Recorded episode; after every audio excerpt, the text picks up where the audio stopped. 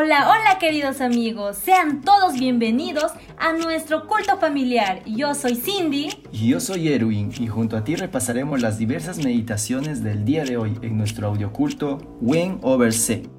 ¡Comencemos!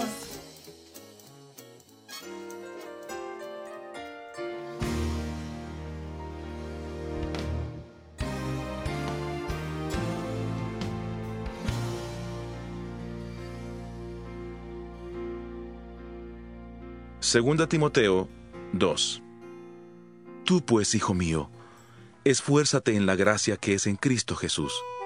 Lo que has oído de mí ante muchos testigos, esto encarga a hombres fieles, que sean idóneos para enseñar también a otros. Tú pues, sufre penalidades como buen soldado de Jesucristo. Ninguno que milita se enreda en los negocios de la vida, a fin de agradar a aquel que lo tomó por soldado y también el que lucha como atleta no es coronado si no lucha legítimamente. El labrador, para participar de los frutos, debe trabajar primero. Considera lo que digo, y el Señor te dé entendimiento en todo. Acuérdate de Jesucristo, descendiente de David, resucitado de los muertos conforme a mi evangelio, en el cual sufro penalidades, hasta prisiones a modo de malhechor pero la palabra de Dios no está presa. Por tanto, todo lo soporto por amor de los escogidos, para que ellos también obtengan la salvación que es en Cristo Jesús con gloria eterna. Palabra fiel es esta. Si somos muertos con Él, también viviremos con Él. Si sufrimos, también reinaremos con Él. Si le negamos, Él también nos negará.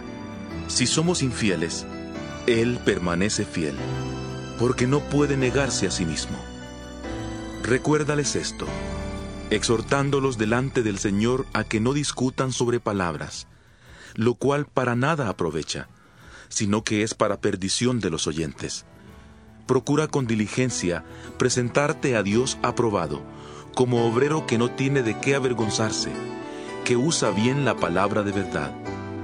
Pero evita profanas y vanas palabrerías, porque conducirán más y más a la impiedad, y su palabra carcomerá como gangrena. Así aconteció con Himeneo y Fileto, que se desviaron de la verdad diciendo que la resurrección ya se efectuó, y trastornan la fe de algunos.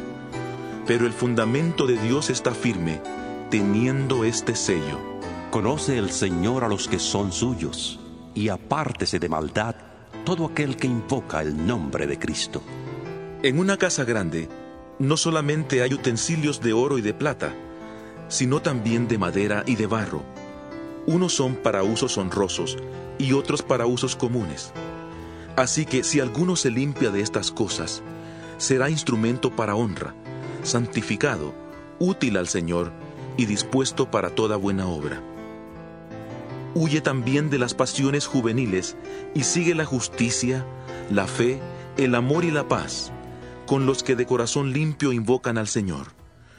Pero desecha las cuestiones necias e insensatas, sabiendo que engendran contiendas, porque el siervo del Señor no debe ser amigo de contiendas, sino amable para con todos, apto para enseñar, sufrido.